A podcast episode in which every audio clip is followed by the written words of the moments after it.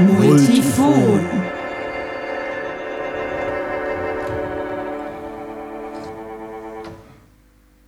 Der Musanturm Podcast.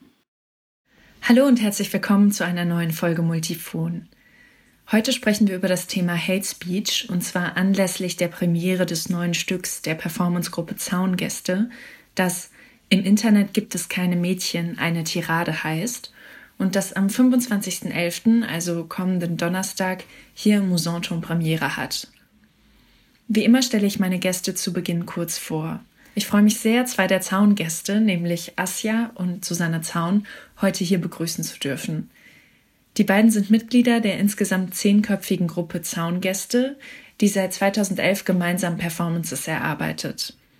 Die Zaungäste interessieren sich für popkulturelle Artefakte und den Untergang des Patriarchats. So schreiben sie es zumindest in ihrer Kurzbiografie und äh, wie man performativ am Untergang des Patriarchats arbeitet, dazu erzählen sie uns bestimmt nachher mehr.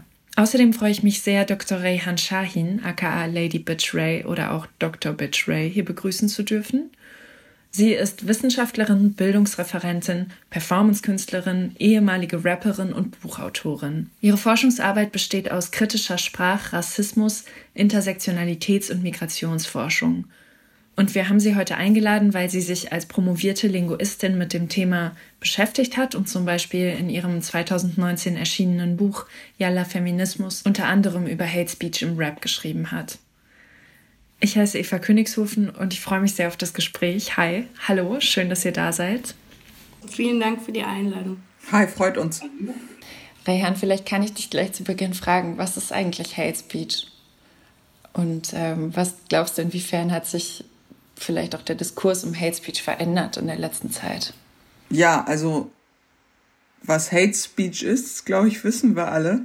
Dieser verbale oder psychische Hass bis Terror ähm, im Internet, der im Internet stattfindet. Und was halt mit äh, ja, Rassismus, Sexismus, Klassismus, Menschenfeindlichkeit, Ausgrenzung, Diskriminierung, äh, Behindertenfeindlichkeit, ja, zu tun hat. Und ich habe, also ich habe das ich bin das erste Mal damit in Berührung gekommen, äh, ja, als ich 2007 so ein bisschen medial bekannter wurde in Deutschland. Ähm, und einfach, ja, durch meine Musik Menschen derart getriggert, getriggert haben muss, dass, dass, dass ich sozusagen, ähm, ja, so, so, so einem Shitstorm und Hate Speech im höchsten Maße ähm, begegnet bin und damals gar nicht, also ja, ich wusste schon, dass es was Negatives ist, aber es gab ja diesen Ausdruck, kannte ich damals noch gar nicht, also Shitstorm, Hate Speech. Und dass das ein Phänomen ist, dass da wirklich äh, ja, Systematik dahinter steckt, dass so zu, zu, zum Beispiel so äh, Rechte, überwiegend Männer, also Extremrechte, ne, Nazis, Männer, sich zusammentun und auf eine Person losgehen oder auch innerhalb Communities ähm, Feindschaften und Rassismus und Sexismus ähm, ja Menschen verbindet und wo dann halt sozusagen auf ein, eine Person losgegangen wird, die dann in meinem Falle ja Frau of Color, muslimisch sozialisiert, Alevitin, also Minderheit in der Minderheit ähm, und ähm, damals halt auch so ja, sexualisierte Sprache, queer-feministische Themen durch ihre Kunst sichtbar gemacht hat. Und das, das war so das erste Mal, wo ich damit in Kontakt gekommen bin. Und ehrlich gesagt, ich hatte damals ähm, null Solidarität, weil so eine feministische Szene wie jetzt von jungen intersektionellen Feministinnen gab es ja damals nicht. Und ähm, teilweise haben mich auch äh, Feministinnen abgelehnt und angegriffen und halt auch ganz viele Frauen. Und also das Problem damals war, dass ich halt überhaupt gar keine ja, Ressourcen hatte, mich da irgendwie zu wehren. So, geschweige denn das zu benennen und sagen zu, zu können, ey, das ist, äh, das ist Hate Speech, das ist Sexismus, was, was, was geschieht hier gerade so, ne? Ja, die Folge war dann, dass ich sozusagen äh, aufgehört habe mit meiner Musik. Also ich habe sozusagen den Rückzug, Rückzug gewählt und äh, bin dann, äh, weil mir wirklich nicht so viele Möglichkeiten blieben, zurück zu meiner Doktorarbeit gegangen. Das war die Folge. Das darf man halt auch nicht kleinreden. So, jetzt habe ich aber viel geredet. Sagt ihr beide bitte mal was dazu. Ja, wie ist das für euch? Also ihr habt ja äh, euch in eurem Stück, äh, oder ich kenne das, man muss vielleicht auch dazu sagen, ihr seid ja gerade noch am Proben und das Stück gibt es ja noch nicht. Und äh, entsprechend kenne ich auch eigentlich nur den Ankündigungstext. Und ähm, da schreibt ihr ja, dass ihr euch mit den Themen Shitstorms, Hate, Spe Hate Speech und äh, sexistischen Rhetoriken beschäftigt. Vielleicht könnt ihr mal kurz sagen, was macht ihr da eigentlich gerade beim Probenprozess und ähm, wie kamt ihr äh, dazu, euch mit dem Thema zu beschäftigen oder was daran interessiert euch genau? Vielleicht auch kurz, worüber das handelt, das Stück, so genau, so, so, damit man sich das so ein bisschen vorstellen kann.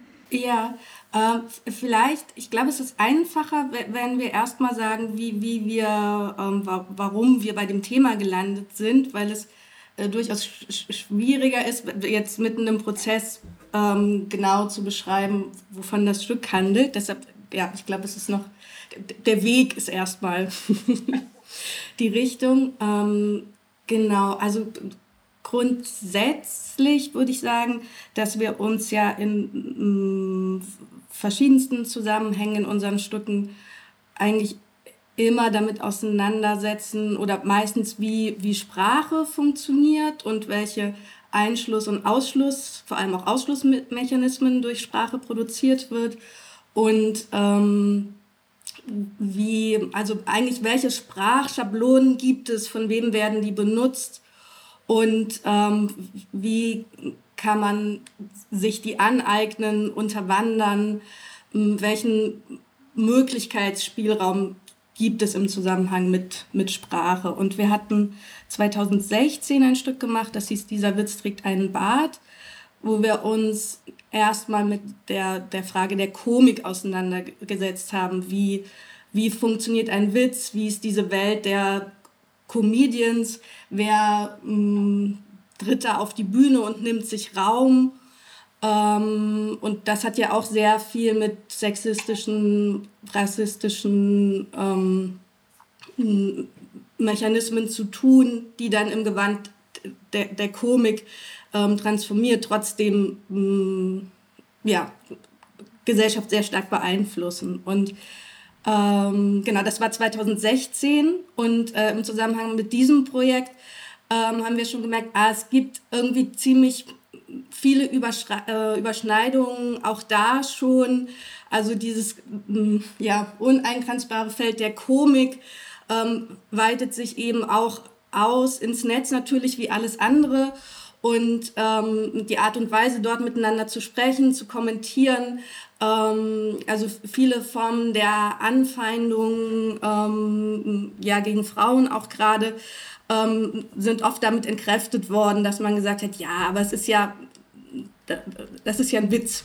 Also damit müsst ihr ja umgehen können und das müssen wir alle, äh, wenn wir da rausgehen. Ja, irgendwie hat uns das seitdem nicht losgelassen oder wir haben das Gefühl, dass eigentlich verschärft sich diese Problematik dessen, wer spricht wo, wer nimmt sich welchen Raum, ähm, welche Strategien eben der Subversion gibt es. Ähm, das, ja, also es ist ja jetzt mittlerweile ja auch eigentlich ein Feuilleton-Thema, kann man sagen. Und das bedeutet ja schon sehr viel, wenn es ähm, so stark ins Bewusstsein eingesickert ist. Und äh, ja, lange Rede, kurzer Sinn. Wir hatten äh, das Gefühl, dass es, wir sind irgendwie da noch nicht mit fertig. Da gibt's irgendwie noch eine Menge zu, zu sagen oder noch eine Menge, um sich dran abzuarbeiten. Und ähm, genau so wurde es dann eben konkreter gefasst.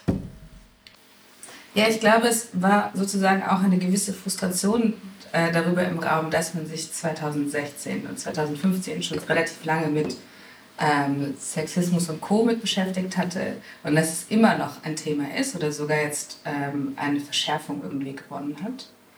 Ähm, ich glaube, um zu verstehen, was so auf der Bühne passiert, äh, ist vielleicht auch noch gut zu erwähnen, dass das äh, Chorstücke sind. Das heißt, es sind fünf Frauen auf der Bühne, die äh, nicht singen, sondern sprechen. Ähm, genau, also dass es, äh, dass es Chorstücke sind, in denen dieser Chor äh, sozusagen sich an diesen, äh, an diesen Fragen, wie Sprache funktioniert oder wie Machtrepräsentation funktioniert, abarbeitet. Und es ist deswegen auch ein sehr kleiner Chor, weil es kein uniformer Chor ist. Vielleicht, um noch besser zu verstehen, wie, wie ihr da rangegangen seid, womit habt ihr euch dann beschäftigt? Oder ihr benutzt bestimmtes Material und davon ausgehend baut ihr dann die Performance? Oder wie, wie muss ich mir das vorstellen? Genau, also wir arbeiten eigentlich auch gerne so ein bisschen inselig, dass wir eigentlich versuchen, unsere Produktionsprozesse so auszudehnen, dass wir immer sehr früh schon eine gemeinsame Recherche- und Diskussionsphase haben, bevor wir irgendwie genau festgezurrt haben, ähm, was jetzt wirklich das Ausgangsmaterial sein wird. Diesmal war die Phase tatsächlich ähm, aufgrund der Pandemie ähm, irgendwie noch mal stärker entzerrt und auch noch mal mm, erschwert dadurch, dass wir wirklich in den ersten äh, Treffen, das war noch die Zeit, wo man nur mit Maske und Abstand zusammen in einem Raum sein konnte. Also äh, am Anfang hatten wir eigentlich gar keine andere Chance, als nur zu äh, äh, reden und zu lesen ähm, gemeinsam. Und das haben wir ähm, auch äh, getan. Also wir haben uns erstmal eigentlich ähm, gegenseitig überfrachtet, würde ich sagen, ähm, mit Material. Und wir haben, wir haben viel gelesen und diskutiert und haben auch festgestellt, ähm, dass wir vorher irgendwie dachten, wir sind so eine relativ homogene Gruppe und äh, sind sehr schnell äh, da an die Grenzen dieser Homogenität gestoßen, weil wir äh, ja, uns auch teilweise wirklich gestritten haben darüber, ähm, ja, was ein subversiver Umgang mit Sprache ist, was man sagen will, was man aussprechen will, was man nicht aussprechen will und so weiter.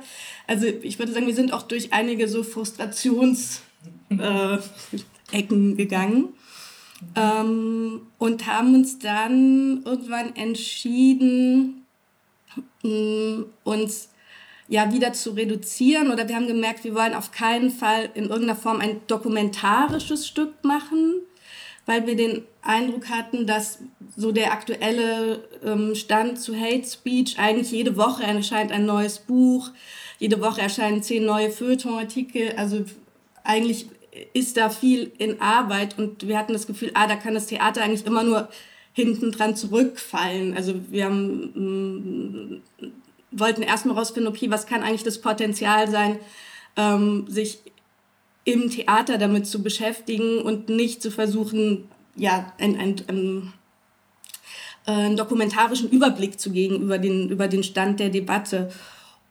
Vor allem, weil das andere Medien einfach viel besser können. Ja. Also sowas wie Podcast. Du meinst, weil, weil die, die das Equipment besser und die Ausbildung haben, oder? Wenn es darum geht, glaube ich, äh, glaube ich, sozusagen wirklich darzustellen, was passiert genau alles wann, wenn ich versuche, dokumentarisch darzustellen, woher kommt das, so. wer ist alles betroffen, wenn das ein dokumentarischer Zugang ist, dann können das andere Medien wesentlich konziser oder einfacher äh, als äh, unbedingt die Bühne. Nicht, dass die Bühne gar nichts kann, aber äh, ich glaube, das Format von anderen journalistischen Medien ist dafür viel besser geeignet. Aber wir haben den kritischen Zugang dafür. Das stimmt. Rehan, ich glaube, oder ich würde mit euch allen gerne äh, über das Thema sprechen, ähm, Wut. Und zwar, äh, also ausgehend eigentlich davon, dass ja euer Stück äh, ähm, oder was ich bisher darüber weiß, dass es sich dabei auch um einen Wutanfall heißt, wie ihr schreibt. Und ähm, Rehan, du hast eben schon äh, ja erzählt, wie das damals für dich war, ähm, als du zum ersten Mal persönlich auch mit Hate Speech konfrontiert warst. Was würdest du sagen, welche Rolle spielt Wut für dich in deiner Arbeit damals, äh, vielleicht dann unmittelbar in dem Moment auch? Äh, du hast ja gesagt, du hast dich zurückgezogen. Ähm, spielt das eine Rolle für dich? Aber ich war schon vorher wütend. Also wütend bin ich sozusagen, glaube ich, auf die Welt gekommen, weil ähm, diese Missstände, die äh, Ungerechtigkeit, die soziale Ungerechtigkeit, Geschlechterungerechtigkeiten, äh, Rassismus, Ungleichwertigkeitsvorstellungen, Ausgrenzung, Diskriminierung, die haben Diskriminierung, die haben mich schon sozusagen wütend gemacht, sodass ich sozusagen Initiativen ergriffen habe wie Rap. So, also man, man macht ja keinen Rap, weil man irgendwie zu, okay, die weißen Menschen, die Rap machen, sind überwiegend zufrieden, würde ich mal behaupten, aber nein, auch, also zum Beispiel auch da spielt ja auch eine Klasse eine Rolle, ne? Es sind meistens Menschen, die von unten kommen. Und vor allem, ich meine, Hip-Hop ist ja eine schwarze Kultur, die in den USA entstanden ist, durch schwarze Menschen, Menschen of Color. Ähm, und so kam ich erst überhaupt zum Rap, weil ich hatte ja sozusagen, ich wollte ja Sachen anklagen, ich hatte Beschwerde, ich war unzufrieden äh, als ähm, ja muslimisch sozialisierte Frau, die in, äh, in Bremen-Gröpeling aufgewachsen ist, als Arbeiterkind. Und dann aber habe ich gemerkt, also durch Hate Speech, dann das ist, das sind immer so Wutausbrüche. Also es ist immer so eine Balance bei mir zwischen so, wie wandle ich Wut um, weil Wut ist da. Ich bin sozusagen so eine genannte Angry Woman of Color. Die ist immer da. Und ich habe mittlerweile gelernt, sie zu, mit ihr umzugehen, sie zu handeln. Und äh, für mich war immer ein Thema, das halt so umzuwandeln ins Künstlerische, weil sonst würde ich, ja, weiß nicht, was ich sonst machen würde, platzen schlimmere Sachen anrichten. Ich weiß nicht, weil es einfach an, nichts ist schlimmer als angestaute Wut. Und ähm, aber das geht halt auch nicht immer, ne? Und wenn man sozusagen, ich meine, ist es ja ein Unterschied, ob man irgendwie Rap auf der Bühne macht oder irgendeine Performance-Kunst auf der Bühne, also gerade so Wut umwandelt. Das ist ja ein positiver Prozess für mich. Oder man, man ist in Social Media, prangert bestimmte Sachen an, zum Beispiel Sexismus, und wird von ähm, alten weißen Männern angegriffen. Und zwar in der Gruppe. So, das macht ja noch, also mich macht das noch wütender. Und auch, äh, es ist auch dann eine Mischung zwischen Ohnmacht, weil Wut ist das eine, Ohnmacht und dann halt auch Frustration. Weil, also allein wenn wir uns sozusagen die Mini-Diskurse auf äh, Twitter angucken, zum Beispiel, dass so jede Woche Rassismus gegen Weiße trendet oder also diese, diese, diese Themen bezüglich Rassismus und halt auch Täter-Opfer-Umkehr oder Sexismus und Täter-Opfer-Umkehr, die regelmäßig sich wiederholen. Das, das macht nicht nur wütend, das macht auch ohnmächtig, weil wenn es halt so mehrere Menschen sind und wo halt, wenn so Diskurse durcheinander gelaufen, nicht verstanden werden, nicht auf Augenhöhe ablaufen und ihr wisst alle, dass das auf Social Media nicht auf Augenhöhe abläuft, ganz oft nicht, dann frustriert das auch und dann kommen wir zu dieser anderen Seite der Wut und das ist halt auch immer so ein Wechselspiel. Das ist nämlich Depression. Das ist depressiv verstimmt sein bis Depression. Ich meine, man sagt nicht umsonst, äh, ähm, Depressionen sind nach innen gerichtete Aggression. Und damit kenne ich mich auch aus. Und da gibt es halt auch eine, eine Menge von Menschen da draußen, die halt ihre Wut nicht aus leben können. Das ist ein Privileg. Wut zeigen und ausleben und ganz wichtig, damit akzeptiert zu werden. So, und ich finde halt, wir leben halt gerade auch, also das eine ist sozusagen die weiße Mehrheitsgesellschaft mit ihren ja, Rassismen, Sexismen, Behindertenfeindlichkeit, Transfeindlichkeit und allem, was dazugehört. Das andere ist dieses Unverständnis, was auch trotz mehrmaliger Erklärung von Betroffenen einfach nicht ver verstanden werden will. Ähm, jetzt habe ich den roten Menstruationsfaden verloren. Ich versuche ihn wieder zu finden. Wo waren wir? ja, genau, genau. Also, genau, jetzt habe ich es wieder. Das, das andere ist halt, ähm, wer, wer wird denn mit Wut akzeptiert? Wer wird denn mit seiner Wut, also ich wurde ganz ehrlich, ich werde bis heute mit meiner Wut nicht akzeptiert. Und zwar sind die Konsequenzen, äh, in der Wissenschaft bin ich marginalisiert, äh, im, im, im Rap bin ich marginalisiert. Ich, ich kann nicht einfach bestimmen, okay, ich mache die und die Musik mit dem und dem. Das sind alles, also das sind alles Hindernisse. Und wo, wodurch kommt das? Das kommt dadurch, dass ich eine Frau bin, of color, die halt, ja, ich, ich überspitze, die sich so, ja, die kritisch ist, die sich nichts sagen lässt, die genauer hinguckt. Da, dadurch macht man sich keine Freunde und Freundinnen. So. Und da, das hat auch ganz viel mit Wut zu tun. Ne? Wenn Frauen wütend werden, vor allem Women of Color oder schwarze Frauen, das hat andere Folgen. So. Und das sehen wir auch zum Beispiel in der, mm, in Klammern, queer feministischen Szene. So, wer darf denn da, wer darf denn da als Feministin sprechen? Wer darf denn da wütend sein? Und zwar, ich nenne es dann immer so weiß, weißgespülte Wut. Ja, wer, wer darf das denn zeigen? Das sind nicht Women of Color. Das sind auch weiße Frauen. So, und die Frage ist so, inwieweit ich kann hier von morgens bis abends über Wut reden. Aber werde ich damit akzeptiert? Damit, damit man ist nicht, nicht, also man ist nicht nur damit nicht akzeptiert, sondern man wird dadurch konsequent und systematisch ausgegrenzt. Weil dann heißt es, und das habe ich jahrelang erlebt, mit der kann man nicht reden, die ist schwierig. Das spricht sich rum, sowohl in den Medien als auch in der Wissenschaft. Das ist so sozusagen ein Stigma, Wut, Wut als Stigma. Und das kennen wir halt auch nicht nur aus Deutschland, das haben auch schwarze Frauen in den USA, Bürgerrechtlerinnen, Feministinnen, Frauen, die was zu sagen hatten, ähm, die betroffen waren von, von Ausgrenzung, Diskriminierung und Rassismus, das, das, die haben das auch, diese Konsequenz tragen müssen. So, so viel zu Wut. Und diese Nichtanerkennung von Wut von bestimmten marginalisierten Personen macht mich noch wütender. So, aber wie gesagt, je wütender Frau wird, desto mehr hat das halt auch eine andere Seite. So Frustration, Resignation, De Depression, whatever. Ich weiß nicht, wie, ich das, wie ist das bei euch? Äh, ich würde sagen, es trifft es ziemlich auf den Punkt. Oder wie würdest du es beschreiben? Also, ähm, ja, also man kann vielleicht sagen, dass, dass unser Stück ein, mh, mm, ja, ein vielstimmiger Wutmonolog ist, der aber aus bestimmten Gründen oder wir wissen noch nicht genau, wie er zum Ausbruch kommt, weil das eigentlich genau das Problem ist. Dieses Hin- und Hergerissensein zwischen, nehme ich mir jetzt den Raum, äh, meine Wut rauszulassen oder ähm, fürchte, will ich mich eigentlich zurückziehen. Also das, was du beschrieben hast, du, du, du machst dein, du hast mit deiner Musik eigentlich aufgehört, du hast erstmal den, den Rückzug gewählt.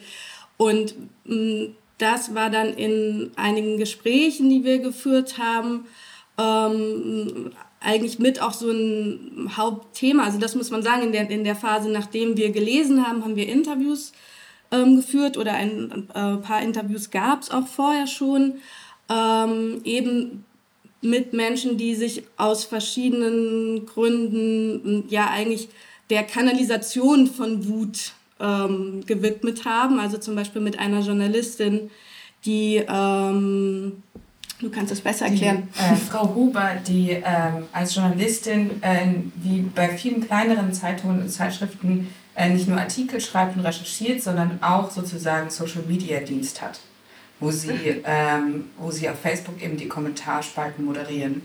Und das ist bei eigentlich sehr, sehr vielen Zeitungen der Fall. Ich habe eben mit ihr oder habe sie dazu interviewt, äh, wie diese Moderationsarbeit funktioniert, welche, ähm, was, was ihr da so begegnet, wann sie ob, ob man Hate Speech so einfach erkennt oder was ist legitime Wut oder sowas.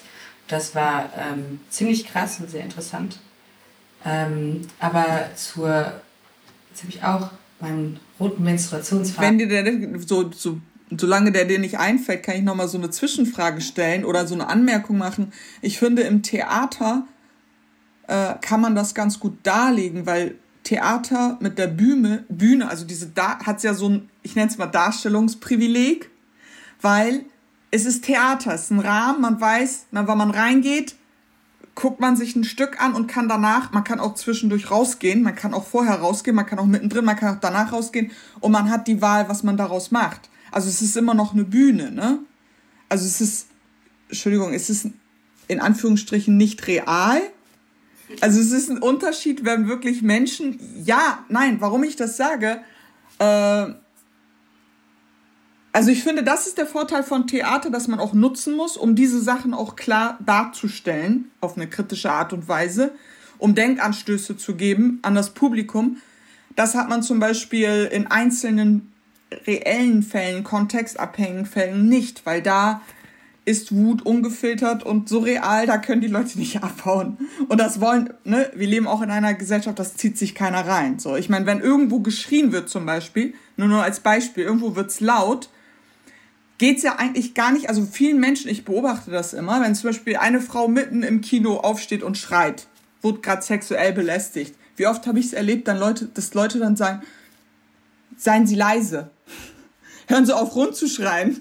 Also die, der Grund, warum eine Person dann schreit, also ne, diese, ähm, dieses Schreckliche, diese, diese, äh, dieser Übergriff wird ja überhaupt nicht wahrgenommen. So. Ähm, und das ist halt so, finde ich, ein bisschen Vorteil beim Theater. Ist dir dein roter, hast du den, hast dir wieder eingefallen, was du sagen wolltest, Asja? äh, äh, ich glaube, ähm, um, um zu der, der Frage zurückzugehen von dem, was Susi gesagt hat, ähm, also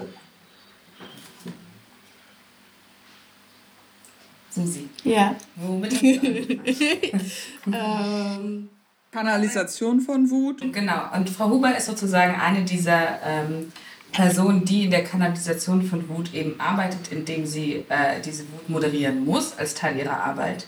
Äh, und die sozusagen auch, äh, und ich glaube, das deckt sich so sehr auch mit dem, äh, was du auch gesagt hast mit der Frage von, will ich mich zurückziehen? Also was, was möchte sie? Möchte sie den Diskurs? Möchte sie, dass, dass, äh, dass Menschen die Möglichkeit haben zu interagieren oder sozusagen auch Wut meinetwegen zu zeigen? Oder möchte sie, dass einfach bei bestimmten Teilen einfach es überhaupt keine Kommentare geben kann, weil das wird nichts sozusagen. Und ich glaube, dieses... Ähm, dieses, dieses Ping-Pong zwischen, ich will den Rückzug, ich will das alles nicht mehr, ich will nicht überrollt werden von dieser Lawine und gleichzeitig diesem irgendwo muss das ja hin, ist, glaube ich, auch so ein spannendes ähm, Spielfeld. Genau, und ich glaube, wichtig ist auch zu sehen, also bei mir war das damals so, oder es passiert auch anderen Menschen heute noch, dieser Shitstorm oder Welle von Hate Speech, der passiert ja trotzdem. Ob man jetzt sich rück, also zurückzieht oder wehrt oder den Diskurs sucht, was manchmal vergeblich ist, äh, der passiert ja trotzdem. Also man, man lässt es über sich ergehen. So, man kann es ja eigentlich gar nicht verhindern. So. Und ich glaube, ein wichtiger Punkt ist, was ich halt auch, ja, jungen AktivistInnen da draußen, marginalisierten Menschen da draußen mitgeben kann, ist ja nicht nur die Balance zwischen ne, Rückzug und äh, sich stellen und Konfrontation, das ist wichtig, ne, das muss jeder Mensch für sich selbst entscheiden, ob sich das lohnt oder nicht, sondern auch der Eigenschutz der Selbstschutz. Also ich musste klar auch mit ähm, durch mit Hilfe von Therapien, äh, weil sowas macht ja auch was mit einem. Wut macht was mit einem, vergestaute Wut macht was mit einem, Marginalisierung, Diskriminierung, Rassismus, das macht ja was mit einem.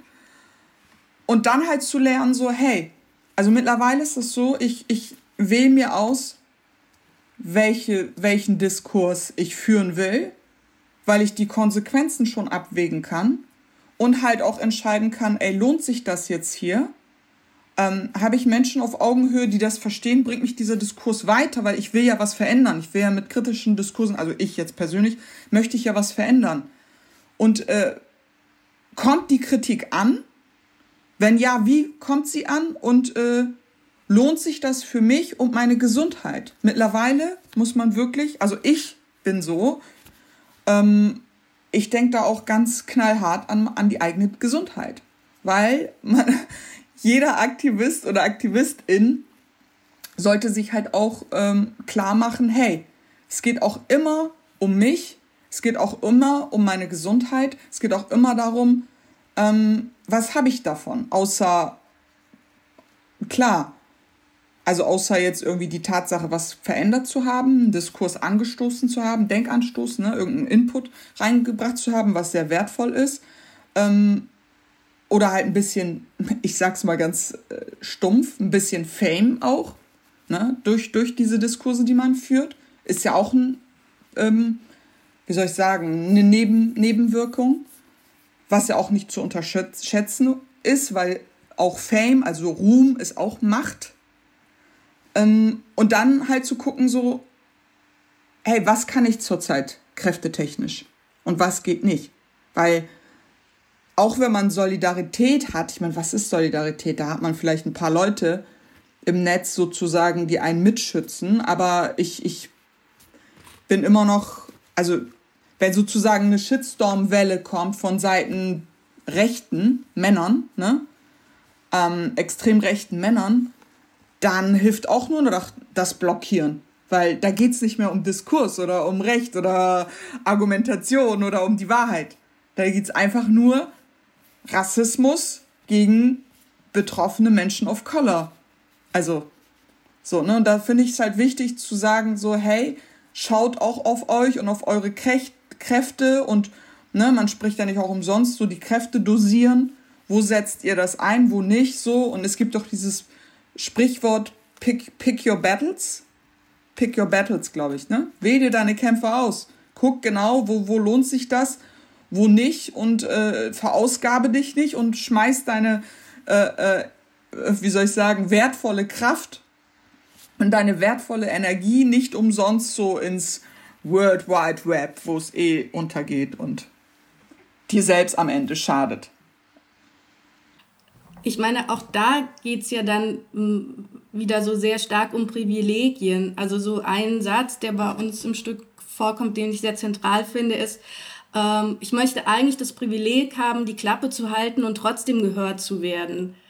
Ähm, ja, der, also, der ist gut, der Satz weil, also das ist ja auch mh, irgendwann, wenn man zu sehr vereinnahmt wird als ähm, Person, die bestimmte, die quasi emblematisch steht für bestimmte Diskurse, dann ähm, verschiebt das ja auch, sage ich mal, das eigene Wirkungsfeld. Oder man möchte ja auch nicht immer die Bildungsarbeit leisten ähm, für andere Leute. Also das war, glaube ich, dann auch so ein, so ein wichtiger Punkt beim Prozess, weshalb wir gesagt haben, wir machen kein dokumentarisches Stück, weil wir möchten niemand aufklären und bilden. Das können die Leute selbst machen. Wir wollen eigentlich wir wollen unsere Kunst machen, wir wollen, mm, ja, wir wollen unser Stück machen und da muss dann was anderes ähm, entstehen. Ja, sehr wichtiger Punkt, weil ich habe das Gefühl, zum Beispiel bei mir war das immer so, ich musste irgendwann meine Kunst erklären.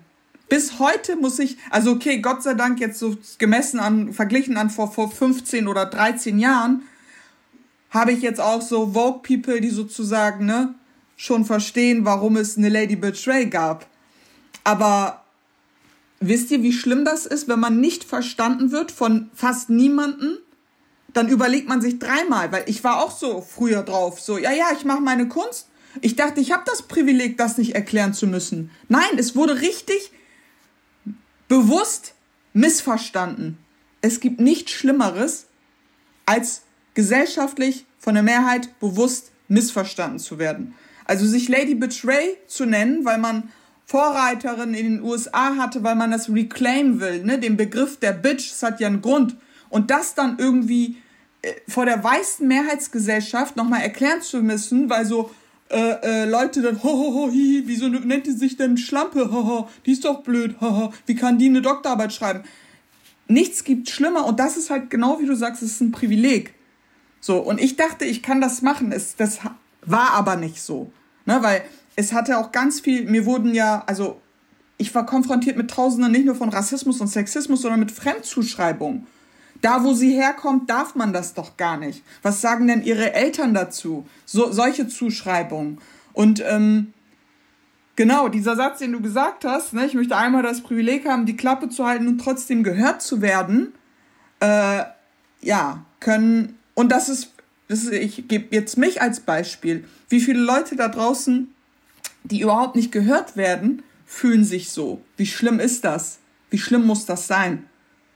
So, und auch diese Vereinnahmung, die du ausgesprochen hast, die passiert ja überall. Das passiert ja, also man muss sich ja ständig, täglich, verstündlich genau nochmal reflektieren und checken, hey, wo will ich jetzt wie nicht vereinnahmt werden? Das gehört zu diesem Eigenschutz. Ne?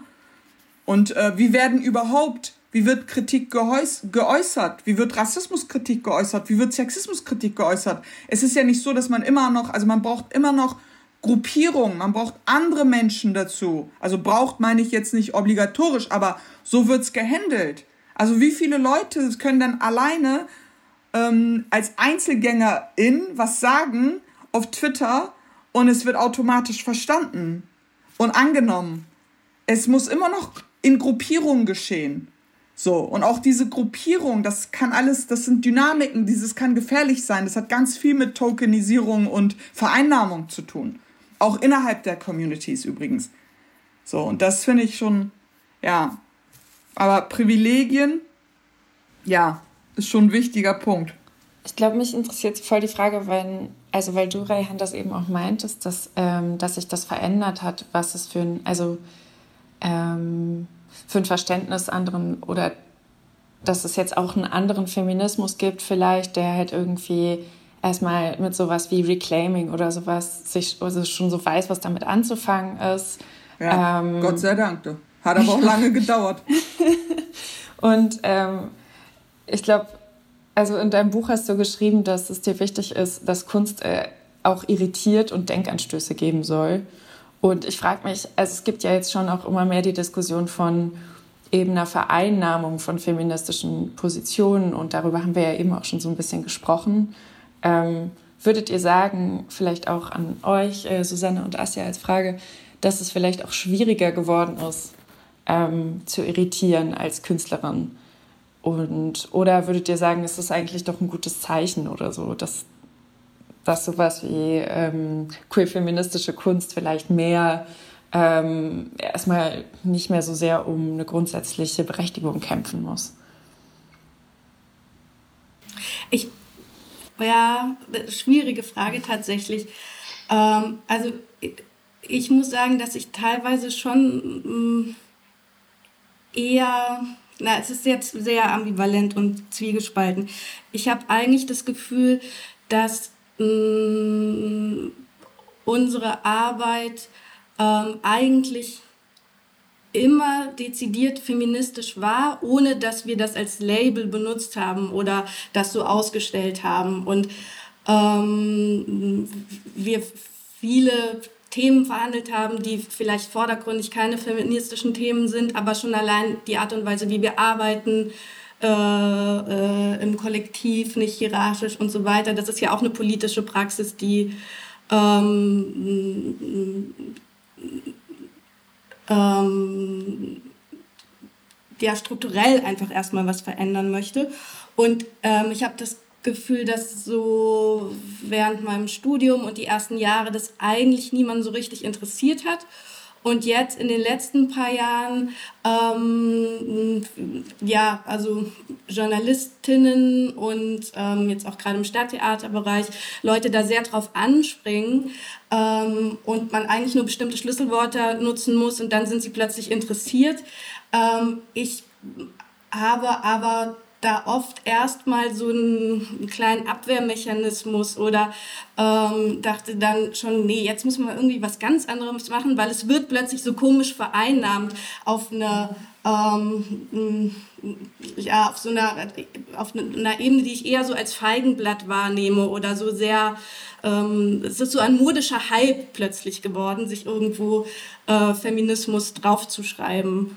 Und ähm, ja, bei mir führt das eher zu einem vorsichtigen sich zurückziehen. Wären wir wieder beim Rückzug. Ja, genau. Also tatsächlich irgendwie schon. Oder dass ich das Gefühl habe, ah, vielleicht muss ich es irgendwie dann doch besser äh, äh, verstecken, anders benennen, damit, äh, damit ich die Leute rausfinde, die sich wirklich für das interessieren, was ich mache. Äh, ja. Also ich kann dem, äh, was Susi gesagt hat, dem ersten Punkt total äh, mich anschließen. Also dieses, also ich habe auch meine Kunst, ich bin nicht irgendwie als Lady Betray berühmt geworden, habe gesagt, ich bin Feministin. Im Gegenteil, ich hatte totale Probleme damit, dass so, das waren überwiegend übrigens weiße Frauen, die dann so sich hingestellt haben und stundenlang darüber gesprochen haben, dass sie sich Feministin nennen und warum sie sich nicht Feministin nennen dürfen. Und ich habe mir das ehrlich gesagt damals gar nicht getraut. Weil ich dachte so, Alter, vor mir haben schwarze Frauen in den USA oder muslimische Feministinnen oder whatever viel mehr geleistet. Ich bin mal jetzt mal ganz klein mit Hut. So, was bilde ich mir dann ein, mich da so zu inszenieren? Das hat übrigens auch nochmal mit ähm, Privilegien zu tun. Wer, für wen ist das selbstverständlich, das da auf die Bühne zu gehen und sich als Feministin zu bezeichnen und die Lorbeeren abzukassieren? Das ist eine Sache. Das andere ist durch, durch, die, durch dieses ähm, en vogue werden vom Feminismus, also Feminismus als Mode, Feminismus als Trend, die wir ja alle beobachten äh, konnten in den letzten Jahren bis bisher. Ähm, ja, halt auch, das geht ja halt auch mit einer Kommerzialisierung einher. Und dann wird's, also das, das hat halt Vor- und Nachteile. Vorurteile sind so, okay, man braucht nicht mehr um die, wie du gesagt hast, Eva, um die Berechtigung von queer-feministischer Kunst beispielsweise zu kämpfen, weil halt auch, weil es Menschen mittlerweile gibt, ähm, die wissen, wovon man spricht. Man hat sozusagen, kann eine Fanbase aufbauen, jetzt mal so ganz als Musikerin gedacht. Andererseits sind da, also diese Inhalte werden schon fast zu einer Hülle, die sich jeder aneignet. Ähm, und dann gibt es Leute, die sagen, ja klar, also man kann ja sagen, so, ja, okay, wenn das so Leute sich aneignen, irgendwann, irgendwas muss ja bei denen auch hängen bleiben, das ist ja was Positives, na klar. Aber das kann halt auch ganz ähm, gefährliche Wendungen nehmen, bis hin zu ähm, falsche Solidaritäten. Also ich möchte jetzt nicht auf dieses Thema genauer eingehen, aber sowas passiert ne, innerhalb äh, queer-feministischer Szenen in Deutschland, ähm, wo dann andere Patriarchate gestärkt werden, wo andere Rassismen ungesehen bleiben und Gewalt ungesehen bleibt. Und das sind so dann die negativen Nebenwirkungen. Und ich bin total dagegen. Deshalb mache ich halt auch nicht, äh, auf keinen Fall, oh, jeden Trend mache ich eh nicht mit. Aber ich gucke genau, wenn auch zum Beispiel Anfragen reinkommen, hey, was mache ich, was mache ich nicht. Ähm, natürlich immer mit dem Blick auf Eigenschutz, aber halt auch mit dem Blick auf so, sind da Menschen, die, mit denen ich überhaupt sprechen will? Ist das ganze Setting irgendwie vereinnahmt? Ist das irgendwie jetzt so ein Hype-Thema, äh, wo ich jetzt irgendwie auch vereinnahmt werde und irgendwie instrumentalisiert werde? Und so bescheuert das klingt, das, das, da muss man mittlerweile als Aktivistin oder als kritischer Mensch oder als Feminist oder whatever ähm, total drauf achten. So, und das ist halt so die, die, die, ja, der Beigeschmack davon. So. Und ihr könnt euch nicht vorstellen, wie viele Sachen ich halt auch absage. Also die überwiegende Sachen von Anfragen sage ich ab, genau aus diesem Thema, genau aus diesem Grund. Das benennen wir natürlich nicht so bei der Absage, aber es ist einfach so. Und da, da muss man, ich finde, auch das gehört nochmal zum Eigenschutz, zum Selbstschutz, zu gucken, hey, wo will ich stattfinden? Mit wem spreche ich da? Und was kann dieses Gespräch oder mein Auftritt, egal welcher Art, was kann das bewirken? Was hat das für Folgen? So. Und ähm, klar, ich meine, du hast auch gerade von Rückzug gesprochen. Bestimmte Sachen ähm, meide ich ganz stolz. Aber andererseits muss man halt auch aufpassen, so, ja, nicht, dass wir uns total rückziehen und nicht mehr vorkommen. Ne? Weil kritische Stimmen sind wichtig in diesem Diskurs. Deshalb, ähm, ja, muss man halt da auch so ein bisschen abwägen und gucken in diesem ganzen Feminismus-Trend und Feminismus-Hype. So, weil manchmal kann das wirklich, also ich empfinde das halt auch selber manchmal wirklich als gewaltvoll. So, innerhalb der Szenen auch so wirklich gewaltvoll, wo ich denke so, oh boah, ich, sorry, ich muss jetzt mal drei Schritte zurückgehen. Ich bin da nicht dabei. So, weil ich beobachte gerade Schreckliches, so, und äh, da möchte ich nicht dabei sein. So, aber was man, also womit man das halt so, finde ich, so brechen kann oder verarbeiten kann, ist halt die Kunst. In eurem Fall das Theater, in meinem Fall das Schreiben. Ne? In Büchern kann man ja solche Sachen sehr gut auch darlegen. In Theaterstücken kann man solche Sachen inszenieren. So, und das ist sozusagen die Waffe dann. Ne? Das ist sozusagen für mich dann die Lösung. Oder halt kritische Gespräche, wie wir es jetzt gerade tun. Ich finde es irgendwie, ähm, oder ich dachte so, dieser Punkt von auch jetzt so einer Vereinnahmung von institutioneller Seite, über, worüber wir gerade gesprochen haben, das ist natürlich, also, oder ich stelle mir ja auch diese Frage bei dem Podcast, ne? wen lade ich jetzt hier ein zu sprechen? Und ich meine, ich bin jetzt nicht fest angestellt am Musanturm. Ich mache das irgendwie als freie Mitarbeiterin und so. Und ich habe dann natürlich auch gewisse Absprachen oder gewisse Vorgaben oder Ideen, die dann seitens der Dramaturgie äh, mir zugespielt werden. Auf der anderen Seite bin ich aber sehr frei darin, nur zu entscheiden, welche, mit wem ich hier sprechen möchte. Und ähm, ja, ich finde es irgendwie gar nicht so einfach, glaube ich, diesen, diesen Grad, äh, den du, Rehan, ja jetzt auch gerade beschrieben hast, zwischen ähm, man will sich irgendwie vor so einer Vereinnahmung schützen und gleichzeitig will man ja auch diese Plattform irgendwie nutzen. Oder ich meine, eine Institution gibt ja auch eine bestimmte Form der Öffentlichkeit. Ähm, oder andere Leute hören jetzt diesen Podcast, als wenn ich jetzt als Privatperson Eva diesen Podcast machen würde oder sowas. Ne? Also ähm, und man will auch nicht, dass diese Gespräche dann irgendwie nicht mehr geführt werden, weil es sind ja trotzdem wichtige Gespräche, die wir führen. Oder es ist trotzdem wichtig, zum Beispiel über Hate Speech zu sprechen. Immer noch, auch wenn Hate Speech ein mittlerweile mehr besprochenes Thema ist. Ähm, letzte Folge war, ähm, waren äh, Anna Wagner, die Dramaturgin vom Musanturm, und Mitu Sanyal zu Gast. Ich weiß nicht, ob ihr Mitu Sanyal alle kennt. Ähm, sie ist Autorin und Kulturwissenschaftlerin. Da ging es auch um diese, so ein bisschen um, wie kommt man eigentlich in diese Strukturen rein. Und äh, Mitu Sanyal ist ja derzeit super erfolgreich. Ihr Buch war für den Buchpreis nominiert und so weiter. Und sie hat dann halt eben gesagt, dass sie zum Beispiel Tokenism also sie meinte, sie wörtlich gesagt hat, sie, ähm, sie ist gerne Token, wenn das die Möglichkeit ist, in bestimmte Strukturen reinzukommen. Ähm, und gleichzeitig habe ich sie schon so verstanden, dass sie natürlich davon ausgeht, dass es, dass es, dass wir natürlich dahin arbeiten, dass es eines Tages so etwas wie Tokenism vielleicht gar nicht mehr gibt, weil ähm, sich die Strukturen derart geändert haben, jetzt so als Utopie sozusagen oder so. Also Women of Color oder schwarze Menschen, behinderte Menschen sind in einer weißen Mehrheitsgesellschaft immer Token. So, das müssen wir uns auch immer bewusst machen. Aber es geht ja darum, ähm, welche kritische Perspektiven, auch wenn jetzt zum Beispiel dieses Gespräch von Musanturm so geplant werden würde, ja, wir müssen den, den, die, die, die und die einladen, würdest zum Beispiel eine Liste bekommen, was ja nicht so war, wie du sagst es, aber dann wäre das Weißt du, was ich meine? Es wäre halt so institutionell auf jeden Fall eine Vereinnahmung, ein Token, Tokenism. Aber ich oder Asja könnten als Woman of Color dieses Podium nutzen, um so kritische Perspektiven oder auch Susi, also ne, es ist ja auch, worüber sprechen wir, was für einen Input geben wir mit und das kann ja trotzdem innerhalb eines token, to, getokenten Settings stattfinden. Na klar, so. Nichtsdestotrotz ist halt die Frage, äh, wie oft lasse ich das mit mir machen und wie, ähm, wie spiele ich auch diesen Opportunismus mit. Das hat ja auch was ganz oft mit opportun, also opportunem Verhalten zu tun. Ja, dass ähm, bestimmte Leute eingeladen werden, dass, dass auch Leute eingeladen werden, die zum Beispiel problematisch sind, da aber nicht hingeschaut wird, weil es ja eine Woman of Color beispielsweise, ne? Ähm, das ist das eine. Das andere ist so, okay, das ist jetzt ein anderes Terrain, so inwieweit sozusagen, weil du hast ja gerade gesagt, ich, also ich sage ja auch immer, ne, Kunst muss Denkanstoße geben, ähm, aber es gibt halt auch rechte Comedians, die geben auch kritische Denkanstöße. Ich meine, okay, kritisch weiß ich nicht, für sie ist das kritisch so, ne?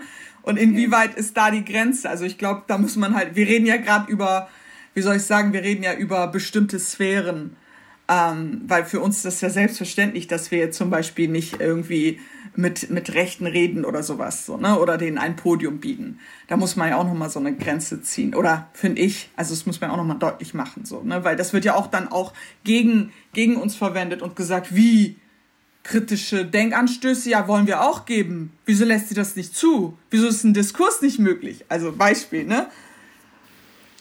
Ja, ich finde es halt, diese, diese Frage mit dem Tokenism so sehr, sehr, sehr schwierig. Also, ähm, weil auf der einen Seite ist klar, ich möchte zum Beispiel nicht ähm, irgendwo ausgestellt werden, zum Beispiel von einer Regieposition oder sonst was. Ich möchte nicht irgendwo ausgestellt werden ähm, in einer Performance-Rolle oder so etwas, ähm, die, ähm, die sozusagen mein POC-Sein noch einmal unterstreicht oder nutzt für die eigene Dramaturgie, die nichts mit mir zu tun hat.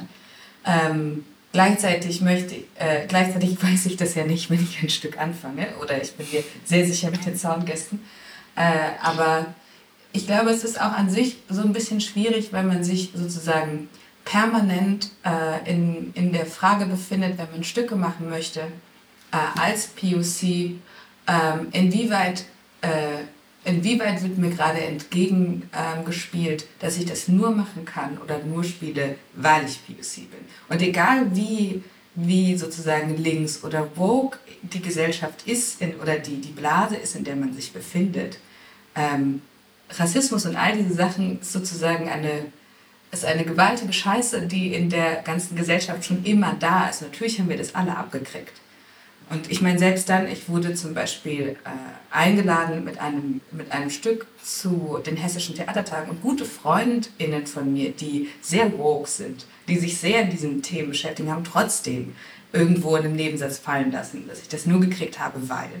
Ähm, und ich glaube, also klar, man kann sich so darüber aufregen, aber ich glaube, das sind alles, die Sachen sind so internalisiert, dass es auch so ein bisschen ein Hin und Her ist von, ähm, also äh, ich, ich will kein Token sein, ich will das machen, was mich interessiert, wo ich ein kritisches Potenzial sehe, darüber hinaus. Aber die Frage ist, was kann ich überhaupt machen? Und dann sind wir wieder bei der Frage von Rückzug oder, oder Opportunities wahrnehmen. Oder halt auch Existenz.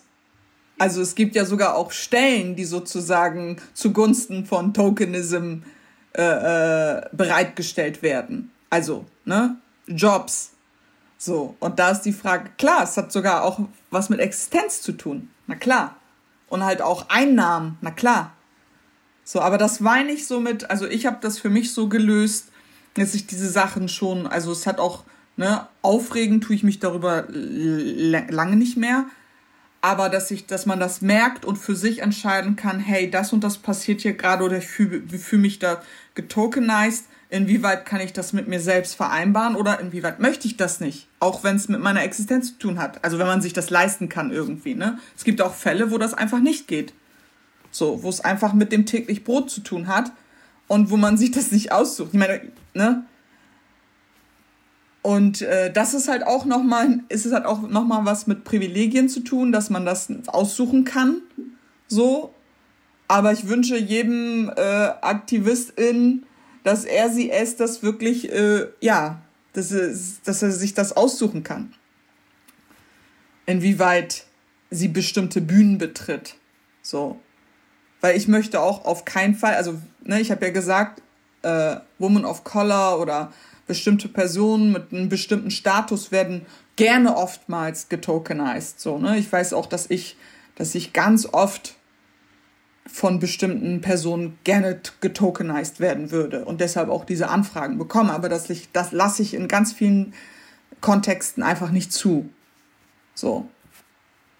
Und mittlerweile habe ich mir das sozusagen erarbeitet und erkämpft, auch Nein sagen zu können.